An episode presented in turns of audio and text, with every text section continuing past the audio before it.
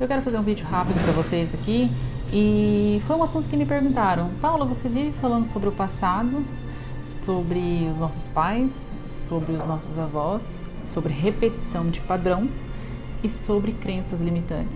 Como eu sei que eu possuo de antemão, esses dias eu abri uma perguntinha no Instagram e grande maioria acredita não ter crenças limitantes. Isso é lamentável. Quando eu acredito que eu não tenho nenhuma crença, eu acredito que eu não preciso evoluir.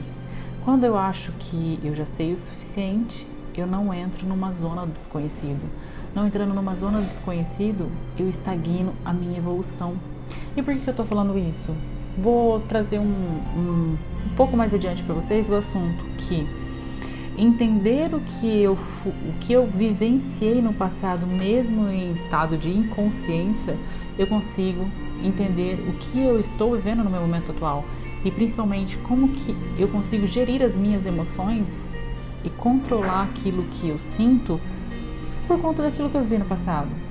Se eu sou uma criança em que eu vivi num lar de muita briga, de muito e eu falo assim, isso é muito relativo, porque eu posso ter vivido num lar de muita briga, de muitas discussões, porém esse lar ser um lar de muita afetividade.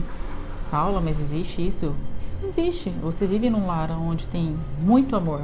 E normalmente nesse lar onde existe muito amor, existe muitas pessoas sobrecarregadas. Então eu exijo muito do outro.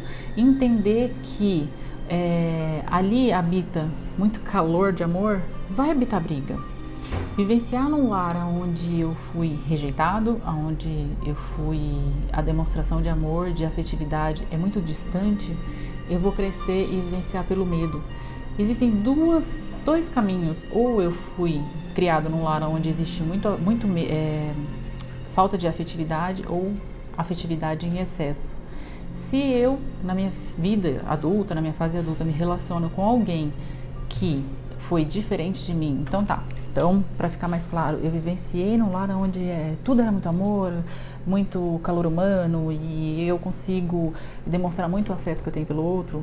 E eu me relaciono com alguém em que isso foi ao contrário, não teve demonstração de amor, demonstração de carinho e tende a ter muito atrito. E por que, que eu tô falando isso? Porque o outro pode olhar para minha cara e falar: desconfiança, nossa, mas estranho isso, como você tá agindo comigo. A pessoa vive pelo medo, pelo medo de perder, pelo medo de não ser feliz.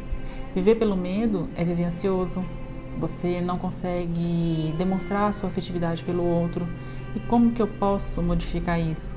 É se autoconhecendo, evoluindo, entendendo que no seu passado tem muito a ver com o seu momento presente, entendendo que aquilo que você vivenciou na sua família pode não precisar fazer parte da sua família atual ou no seu futuro, na sua família futura. Entender que os, as pessoas elas nos dão aquilo que elas recebem. Ah, tá, mas se eu não recebi, eu posso dar no meu momento atual. Se você estiver num momento muito evoluído, e normalmente as pessoas evoluem com a dor, você vai poder sim dar para o outro aquilo que você não recebeu. Porque os seus pais, eles lhe deram aquilo que eles também receberam dos seus avós. Os seus avós deram aos seus pais aquilo que eles receberam dos seus bisavós. É uma corrente, é repetições. Ou eu escolho repetir o padrão da minha família, ou eu escolho rebelar. E aí eu te pergunto, você tem escolhido o quê? Repetindo o padrão da sua família, ou você tem se rebelado?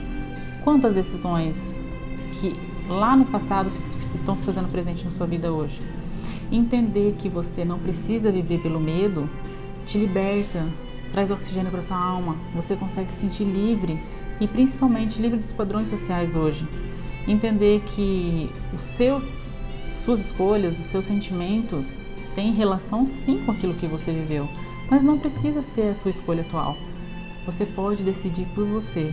Entender que os seus pais fizeram o melhor deles te faz entender que a escolha é sua hoje.